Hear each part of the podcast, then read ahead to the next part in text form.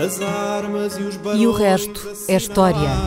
É apenas fumaça! Um incêndio que lavra ainda na zona do Chiado. faz um filho, falo do meu rosto.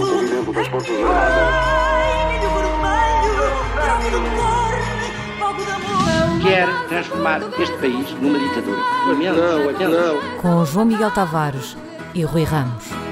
Olá, sejam bem-vindos a este episódio número 134 de E o Resto é História, com Rui Ramos e João Miguel Tavares. Bom, nós tivemos eleições legislativas no último domingo e, tendo em conta as expectativas que havia antes da votação, eh, o país inteiro discutiu durante algum tempo o tema das coligações e o Observador, além disso, fez um votómetro, não é? Para saber em que partido devia votar e a partir das suas preferências políticas e ideológicas e também teve uma coligadora, que era uma outra ferramenta interativa para formar eh, coligações, coligações a partir dos resultados eleitorais. Portanto, foram duas iniciativas, tiveram muito sucesso. Eh, infelizmente, a parte da coligadora não foi propriamente necessária colocar em prática porque houve uma maioria absoluta, mas ainda assim, hum, talvez valha a pena voltar à questão das coligações, até porque o líder da nova maioria absoluta diz que mesmo assim vai falar com todos e, tendo em conta o Estado de Direita, no futuro ah, nós próprios achamos que será difícil ela voltar ao poder se não se coligar de alguma maneira. Ora, portanto, a questão das coligações continua a estar ah, na ordem do dia e, e esta questão não só não é nova, como ela atravessa toda a história de Portugal dos últimos 200 anos, ou seja, desde o primeiro quartel do século XIX, com a fundação do parlamentarismo constitucional português em 1822. E é neste sentido que eu te lançava este desafio, Rui, como forma de inspiração para os nossos políticos e para as contas de cabeça que farão, não tanto agora, mas no futuro. Ah, na tua opinião, quais são as três coligações mais emblemáticas, as três coligações mais emblemáticas ou mais simbólicas da história de Portugal, portanto, desde o século XIX até ao século XX ou XXI, a escolha é tua. Três grandes coligações. Obviamente, eh, faz sentido falar em coligações em regimes em que houve eh, pluralismo partidário, mais do que um partido.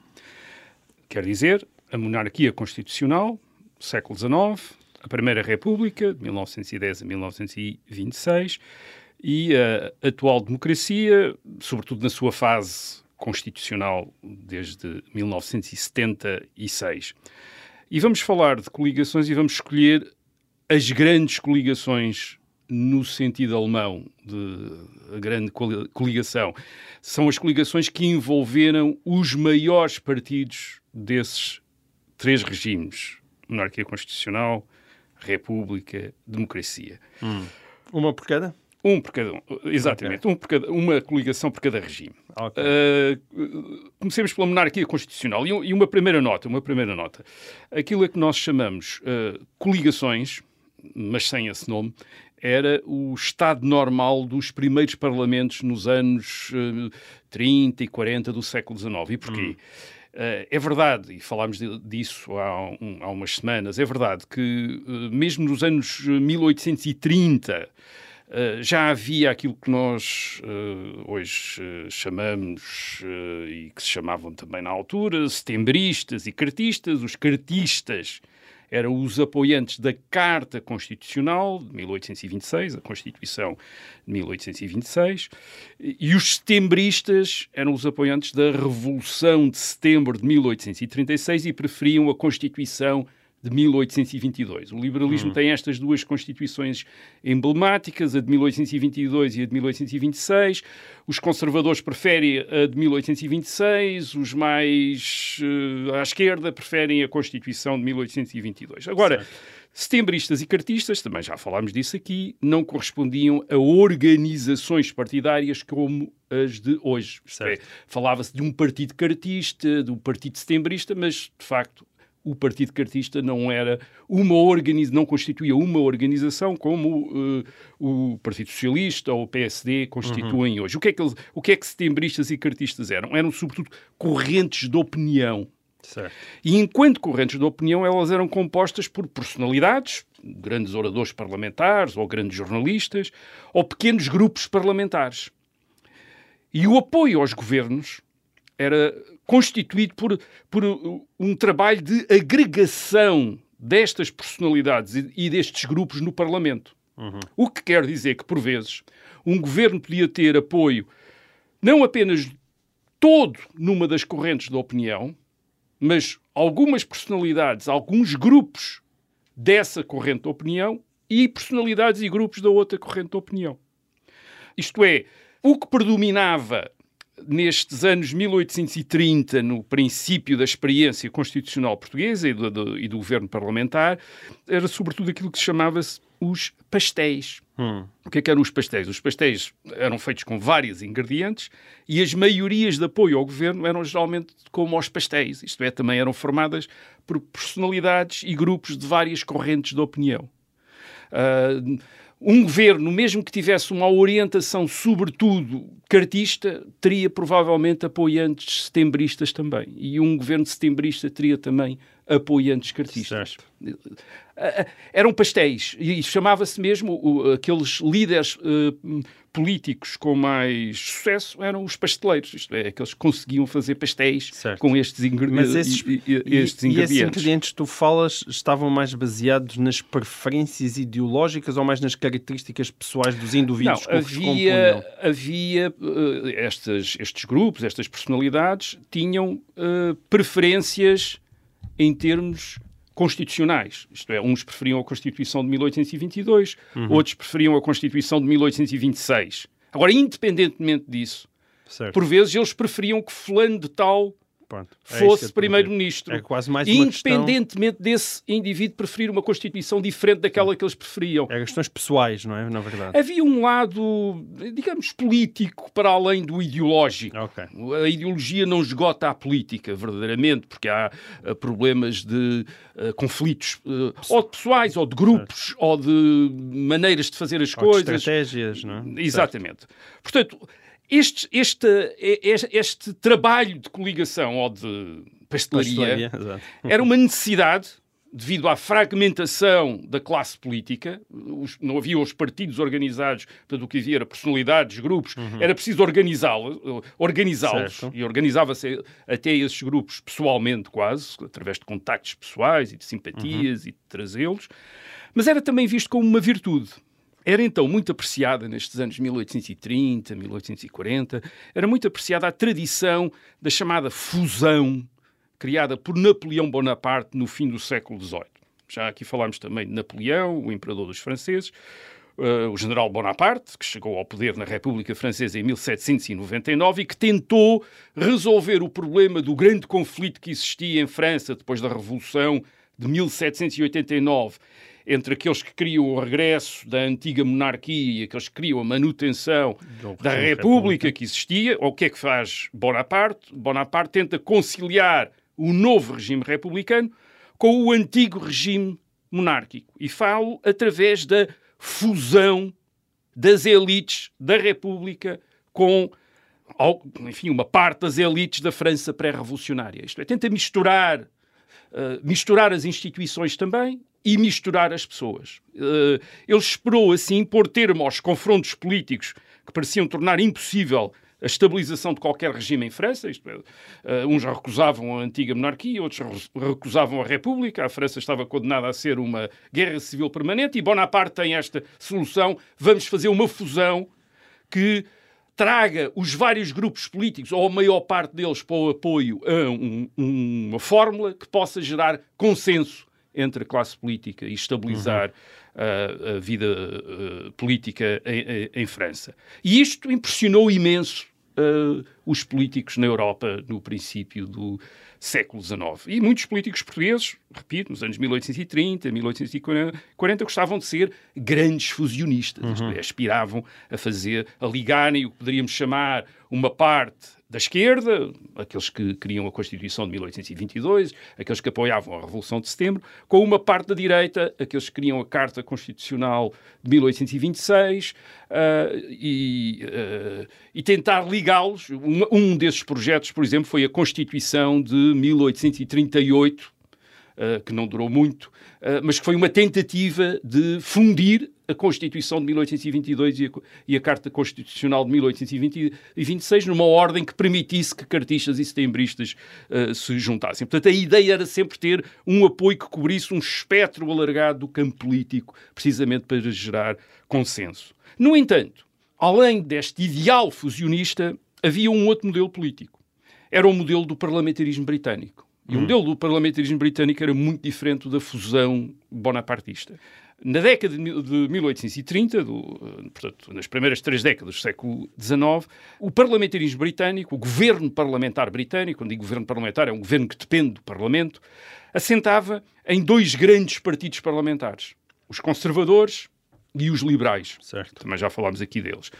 Que supostamente se revezavam no governo. As coisas eram mais complicadas do que isto, mas era, ah, era esta ideia que ficava para quem observava a Grã-Bretanha de fora.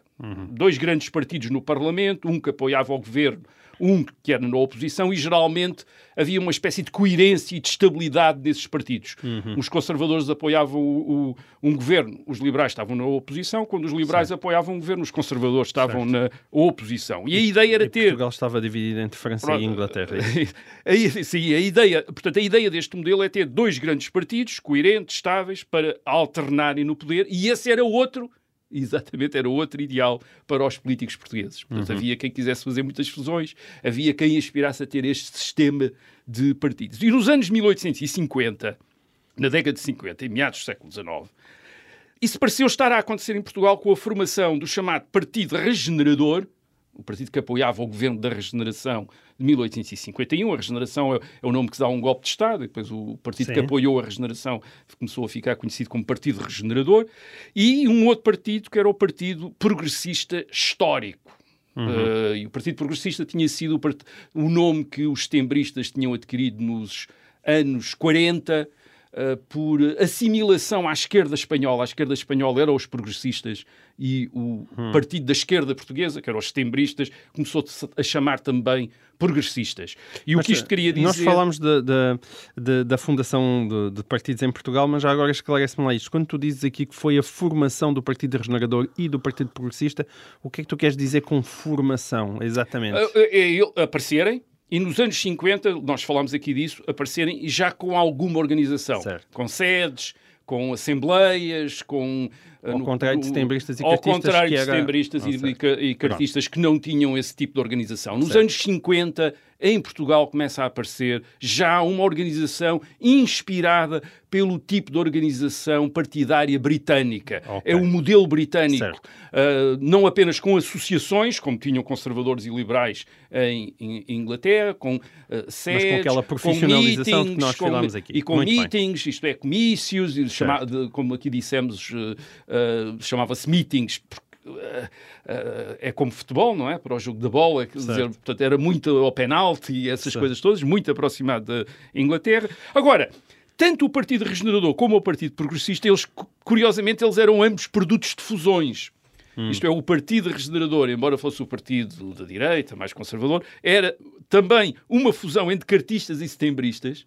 Aliás, uma parte da juventude republicana, portanto, mais radical, ah, nos anos 50, adere ao Partido da direita, adere ao Partido Regenerador, faz essa travessia da extrema-esquerda ah, para a direita. E o ah, Partido Progressista Histórico, ou Partido Histórico, como se dizia mais abreviadamente, também tinha cartistas, e até dos cartistas que tinham estado mais à direita do que os do Partido ahm, Regenerador, do que aqueles que tinham ido para o Partido Regenerador, tinham ido para o Partido da Esquerda. Portanto, havia uma parte, da, Certo. vamos dizer, da extrema-direita que tinha evoluído para o Partido Bom, da Esquerda. é Portanto, tudo muito isto fluido. é ah, ma- mas, mas, estavam esta- mas digamos que havia uma certa estabilidade, começou a haver uma certa estabilidade de regeneradores, progressistas e de Hum. alternância entre eles. E, portanto, havia a expectativa de que poderia haver uma espécie de eh, regime parlamentar britânico. Entre 1851 e 1856, durante cinco anos, os regenerador- regeneradores estão no poder e tentam aproveitar o, o que foi o começo de uma era de grande prosperidade na Europa e na América, é a grande época dos caminhos de ferro, das viagens transacia- eh, Transatlânticas. transatlânticas a vapor. o- os regeneradores tentaram ap- aproveitar isso para, por um lado, sanear as, fin- as finanças públicas, que tinham chegado a 1851 completamente desequilibradas, e também para lançar um grande programa de obras públicas, entre as quais eh, caminhos de ferro. E fizeram isso contraindo empréstimos e, claro, e também, inevitavelmente, aumentando impostos. O ministro da Fazenda, isto é, das Finanças, deste governo regenerador é Fontes Pereira de Mel. É a grande figura, aliás, de, de, dos regeneradores. Ora bem, as coisas não correram bem. Houve revoltas contra os impostos, Uh, ficou famosa a, a, famosa frase de Fontes Pereira de Mel: o país pode e deve pagar mais. Isso para toda a gente dizia: não pode nem deve pagar mais nas ruas. As pessoas muito exaltadas com essa ideia de que o país pode e deve pagar mais. Mas, sobretudo, além da contestação nas ruas, o, os regeneradores começaram a sofrer a contestação de uma figura que era fundamental nestes jogos uh, de poder da monarquia constitucional, que era o rei. O jovem rei, Dom Pedro V, não gostava nada de Fontes Pereira de Mel, Fontes Pereira de Mel também não gostava nada de uh, Dom Pedro V, e uh, Fontes Pereira de Mel, em 1856, é ele, é ele que, enfim, acaba por reirritar o rei de tal maneira que o rei promove a ida para o poder do Partido Histórico em 1856. Uhum. E o que acontece é que os históricos chamados históricos, iniciaram então um longo período de 10 anos de domínio da política portuguesa. Mas quando dizes que o, que o Dom Pedro V promove a ida para o poder, havia eleições? Não, não havia eleições. O, o governo regenerador, sob pressão do rei, demitiu-se. O uh, Dom Pedro V uh, nomeia o líder do partido histórico, aliás, uhum. tio de Dom Pedro V, Duque de Olé, uhum. uh, para chefe do governo, e só depois é que há eleições. Repara que na monarquia constitucional isto funcionava ao contrário. Primeiro havia um novo governo, só depois é que havia eleições, uma vez que os governos dependiam não apenas da confiança do Parlamento, mas da confiança do rei. Então, mas explica e lá isso. Rei, Portanto, o rei o... nomeava um novo governo, depois iam eleições para decidir o quê? Uh, para decidir se o governo, tendo a confiança do rei, que era fundamental para governar, tinha também a confiança do país. Okay. Uh, na Câmara dos Deputados. E se não tivesse? Uh, nunca aconteceu.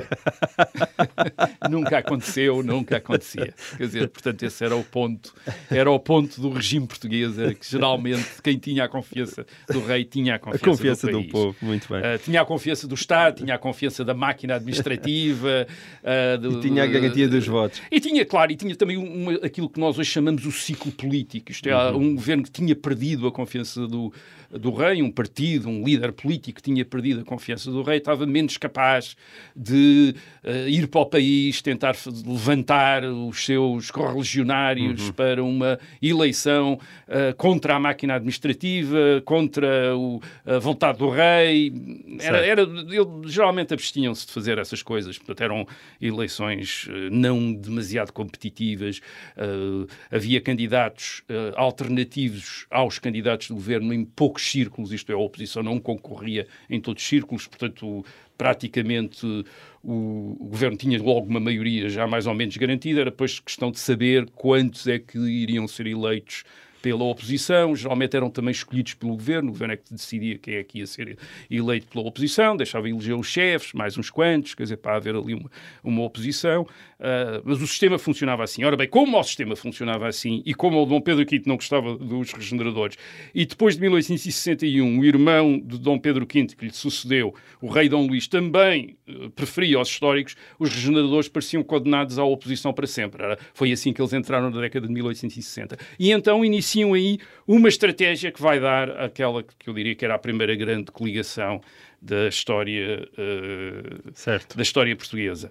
Okay, uh, os pastéis até agora foi apenas agora um, foi, foi, o aperitivo. Foi o aperitivo, foram os pastéis, como, foram os pastéis, uh, como é como, como é típico do, dos dos pastéis. Então, mas espera lá, antes se calhar agora fazíamos um intervalo, não, com pastéis ou não, fica fica ao critério dos ouvintes e voltávamos então na segunda parte, acabamos em mais um grande momento de suspense para a seguir decidir, vocês ficarem a saber qual é que é então a primeira colocação muito marcante da nossa história de Portugal. Até já.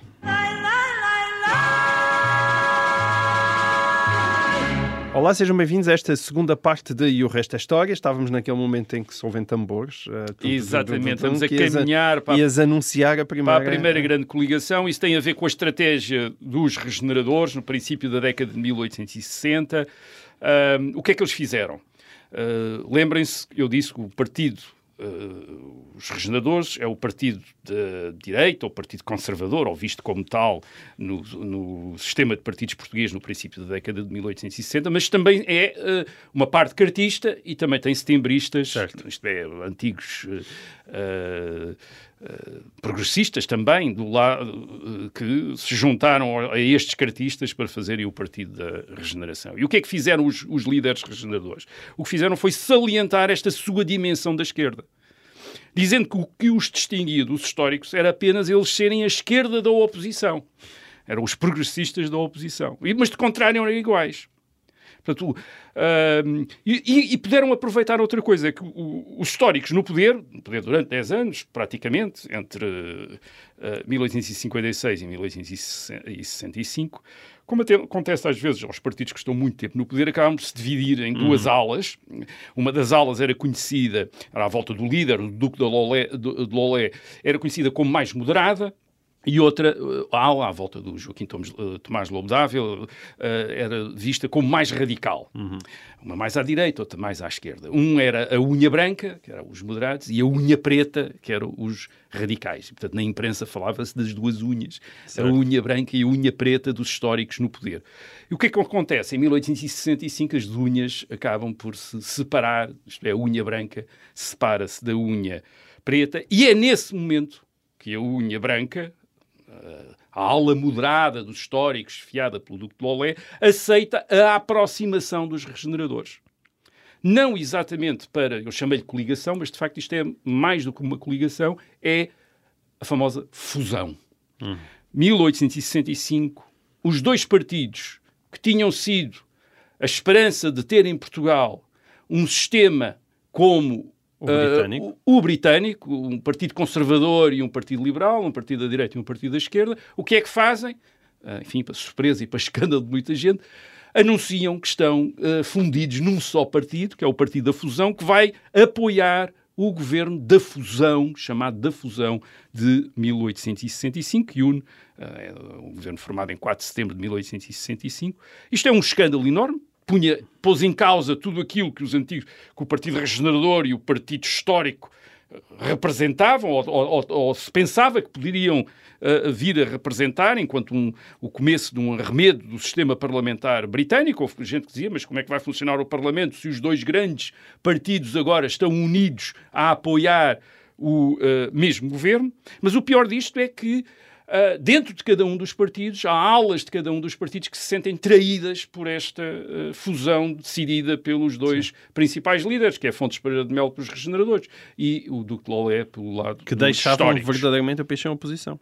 Não havia. Sim, uh, aquilo que era. Portanto, havia um governo e uma oposição, um partido do governo, um partido da oposição, como era a Inglaterra. E agora, de repente, estão unidos a apoiar Mas o mesmo governo. Mas qual foi a motivação disso?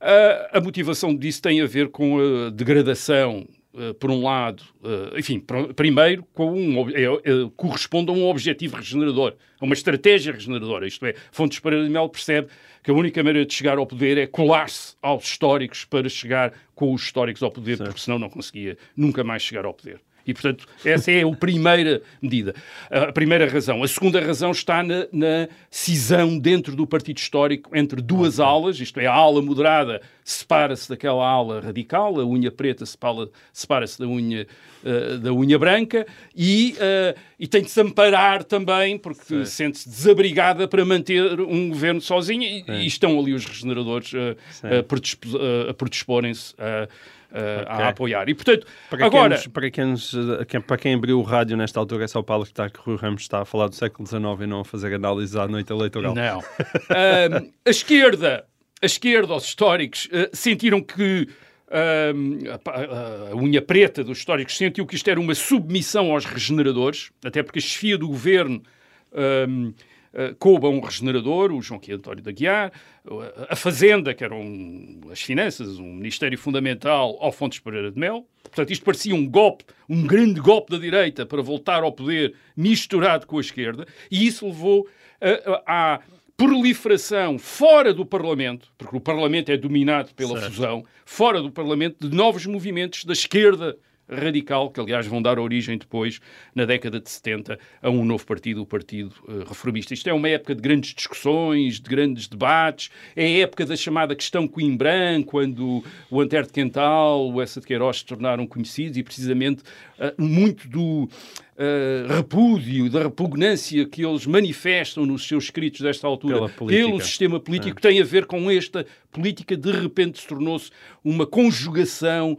uh, das lideranças partidárias ignorando uh, os militantes e os ativistas do partido. Isto é, de repente, os, uh, os homens de esquerda, os homens de direita olham para trás e veem os seus dirigentes todos conciliados, unidos e, a, e, a, governar juntos. Tudo acabou mal. Não apreciaram. Sim. As coisas acabaram mal. Isso é, isso é outra razão também para para a fusão é que as coisas estavam já a correr mal financeiramente. Aquela época de grande prosperidade dos anos 50 e da transição dos anos 50 para os anos 60, houve dificuldades sempre, hum. mas, mas era relativamente prosperidade. Começou a acabar uh, com. Uh, na América, as dificuldades vieram sobretudo da América. O Brasil envolveu-se numa guerra com o Paraguai, uma guerra que demorou imenso tempo, uma guerra horrível. E uh, uma das coisas, um dos efeitos dessa guerra foi a, a diminuição das remessas dos imigrantes portugueses no Brasil para Portugal. Certo, eu ia dizer que nessa altura o Brasil já era independente, não é para não confundir. É, não, e, uh, exato, uh, mas tinha imensos mas teve um imigrantes, e, e, e, tinha imensos imigrantes portugueses, a segunda maior cidade com, portuguesa era o Rio de Janeiro, depois de Lisboa era o Rio de Janeiro, era onde viveu mais portugueses hum. no século XIX, uh, dominavam completamente o comércio, e as suas poupanças eram enviadas para Portugal e constituíam um fator fundamental para o equilíbrio da balança externa hum. portuguesa. Quando o Brasil se envolve na guerra com o Paraguai, o câmbio brasileiro baixa, os imigrantes, obviamente, porque o câmbio é desfavorável, não enviam dinheiro para fora do Brasil, retêm as suas poupanças uh, no Brasil e Portugal sofre imediatamente crises financeiras tremendas. Uma das coisas que uh, o, um, o governo da fusão faz é praticamente um programa de austeridade. Outra vez, aumentos de impostos. E o que é que acontece com os aumentos de impostos? A, a, nova oposição radical aproveita para fazer grandes protestos na rua no dia 1 de janeiro de 1868, a chamada Revolta da Janeirinha, que deu origem até a um jornal do Porto que durou muito tempo, o 1 de janeiro, que hum. remete precisamente para esta, para esta data simbólica. E era uma altura em que estes protestos havia violência. É? Havia violência, foi para a rua, uh, enfim, o, o comércio fechou, as pessoas vieram para a rua e o governo, para não uh, não haver mais violência, o governo preferiu demitir-se. E, portanto, a fusão foi o fim da grande, da primeira grande coligação em hum. Portugal. Uh, a chamada fusão uh, acabou desta maneira. a história depois é que, de facto, históricos e regeneradores acabaram por se separar outra vez uh, divorciaram-se outra vez, o Partido Regenerador reconstituiu-se e o Partido Histórico veio-se a fundir com o resto, com a nova oposição radical para fundar um novo Partido uhum. Progressista em 1875, mas depois isso já é outra já história. Outra história é? Vamos às outras duas coligações que tiveram causas e efeitos mais ou menos semelhantes assim? a, a, a, esta. Hum. Acaba tudo uh, mal, portanto, é, vai ser, pois, já estás a revelar o fim, olha, acabam todas mal. Uh, Pois, uh, grandes coligações não são uma grande receita de felicidade.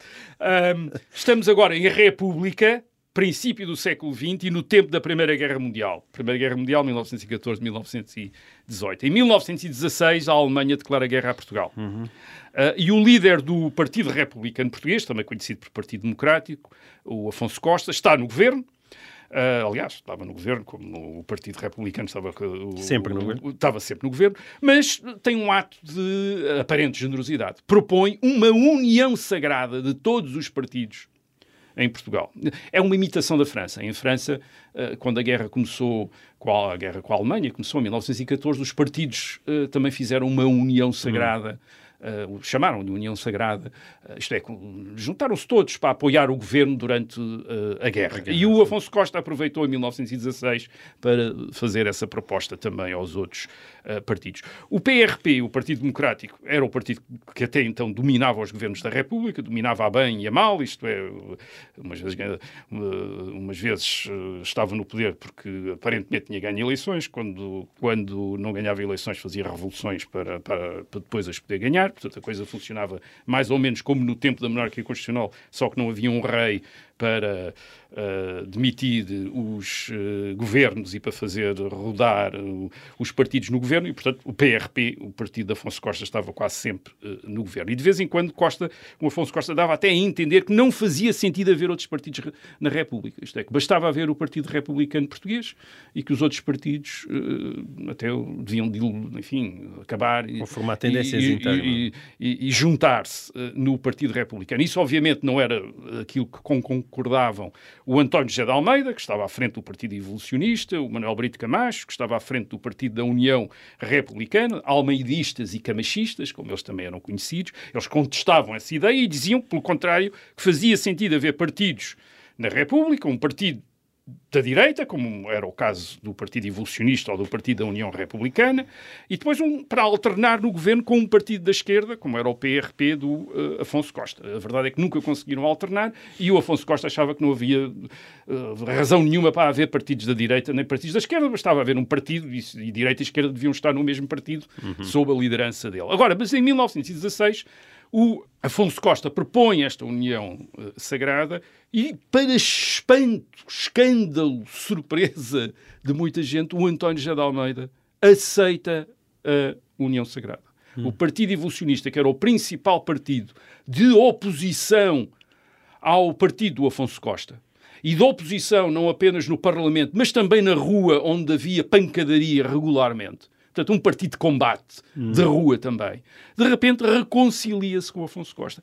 É verdade que o Afonso Costa mostra-se extraordinariamente, aparentemente generoso, dá a António José de Almeida a chefia do governo, em 15 de março de 1916. Uh, uh, António José de Almeida torna-se o chefe uh, do governo, mas muitos evolucionistas reparam que o Afonso Costa tem o cuidado de guardar para ele e para os seus amigos os ministérios principais, que são o Ministério das Finanças, eh, Afonso Costa é o Ministro das Finanças, o Ministério da Guerra e o Ministério dos Negócios Estrangeiros. Portanto, uhum. na prática, os ministérios decisivos do governo uh, aliás, sobretudo durante esta época de eram guerra, do eram do PRP, do Partido Democrático de Afonso Costa. Dando-se também que o, o, Presidente da República, que era Bernardino Machado, era um amigo de Afonso Costa, portanto, e tinha sido eleito pelos parlamentares do PRP, isto queria dizer que o PRP continuava a dominar tudo e que, na prática, uh, António José de Almeida, ao aceitar a União Sagrada, o que tinha feito era aceitar, o, reconhecer o domínio político de Afonso Costa. E por isso uh, António José de Almeida é tratado como um incapaz, como um idiota, um burlado, inclusive pelos seus antigos uh, correligionários. E o Brito Camacho? O Brito Camacho recusou a União Sagrada, viu logo a oportunidade, isto é, porque, repara, o, o Brito Camacho tinha uma rivalidade com Afonso Costa, mas tinha também uma rivalidade com António José de Almeida, porque António José de Almeida disputavam e Brito Camacho disputavam uhum. a liderança da direita uh, da Sim. República, do, dos conservadores da República. E ele viu esta oportunidade de uh, António José de Almeida, tendo-se coligado com uh, Afonso Costa, Brito Camacho ficava de fora e era ele o novo, digamos, uhum. líder da direita. E ele fica de fora, passa a contestar a política da guerra no Parlamento, enfim, e também depois em conspirações. Uh, muitos evolucionistas não aceitam uh, a, a União. Vários partidários de Afonso Costa também não. A coligação não é feliz, mais uma vez. Uh, foi mais ou menos rompida em, em abril de 1917, quando António José de Almeida deixa, ser, deixa de ser chefe de governo. Embora Uh, os evolucionistas, uma parte dos evolucionistas continua a apoiar o, o, o, governo, mas António José Almeida e os ministros evolucionistas saem uhum. uh, do governo, e entretanto os unionistas, isto é, os camachistas, os partidários de Brito Camacho, uh, além da oposição parlamentar, passam também para uma, enfim, para uma típica oposição daquela época, que era a conspiração, uhum. tentar levantar forças armadas em Lisboa para um golpe de Estado e derrubar o governo de Afonso Costa, e aí se conseguem, em dezembro de 1917, uh, eh, um golpe sob a chefia de então de um ex-ministro uh, dos primeiros governos da República, mais ou menos desconhecido, chamado Sidónio Pais, que derruba esta união sagrada não apenas o governo, mas também o Presidente da República, Bernardino okay. Machado, e os partidos republicanos.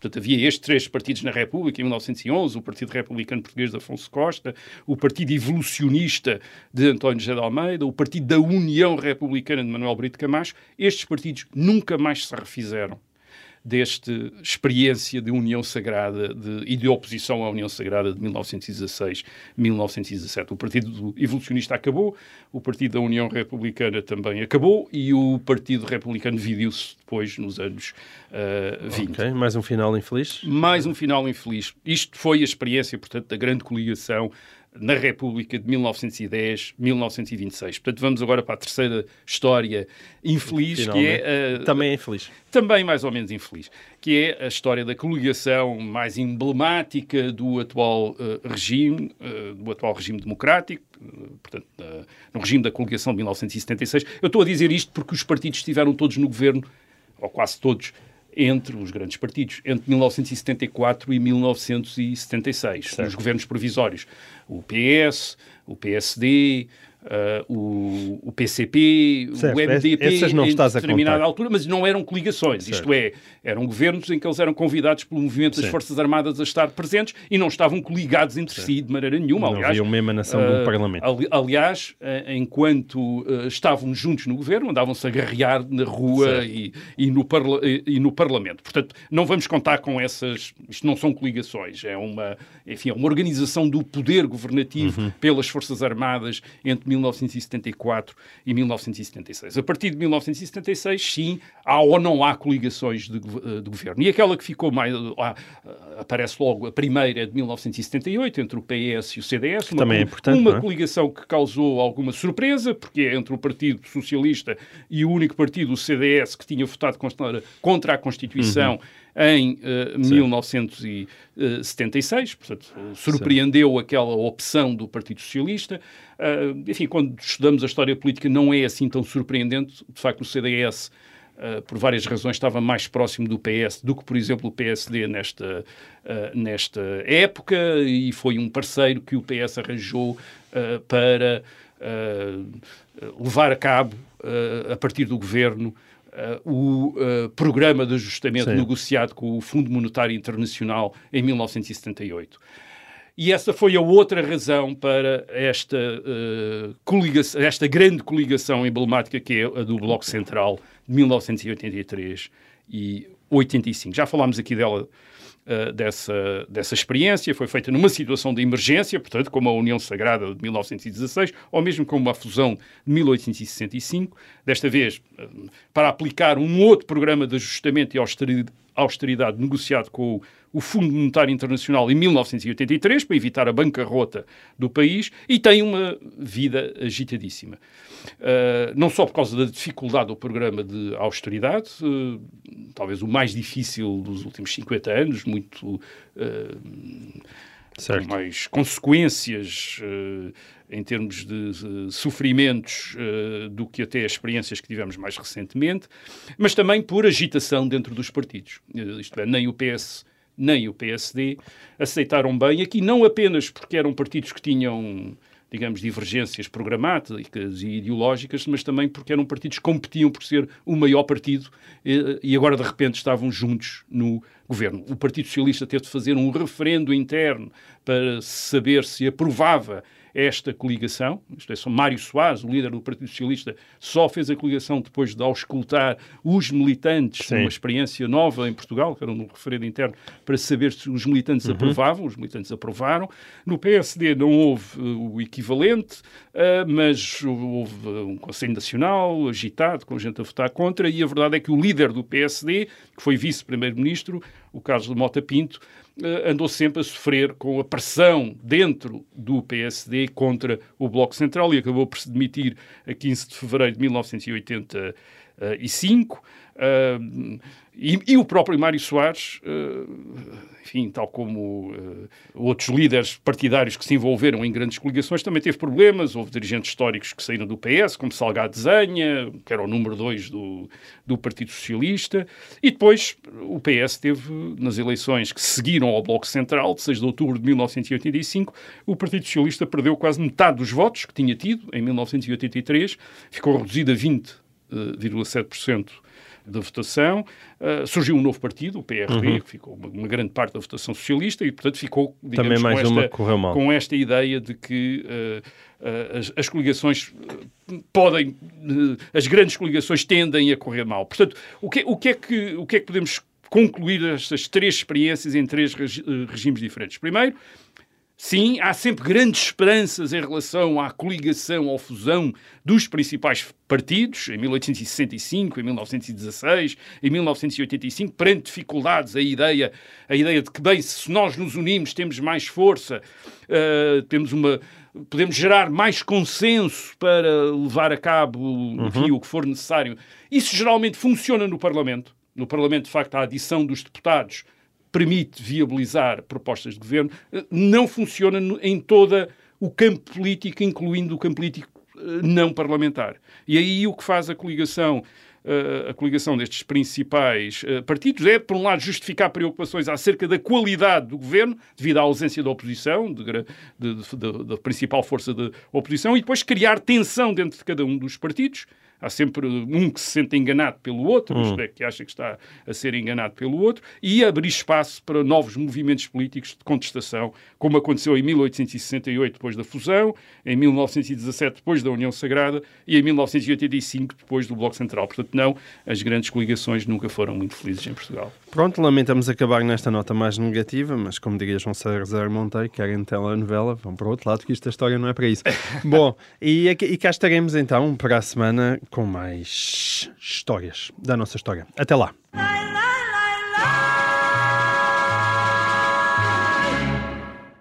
Obrigada por ter ouvido este podcast. Se gostou, pode subscrevê-lo, pode partilhá-lo e também pode ouvir a Rádio Observador online em 98.7 em Lisboa e em 98.4 no Porto.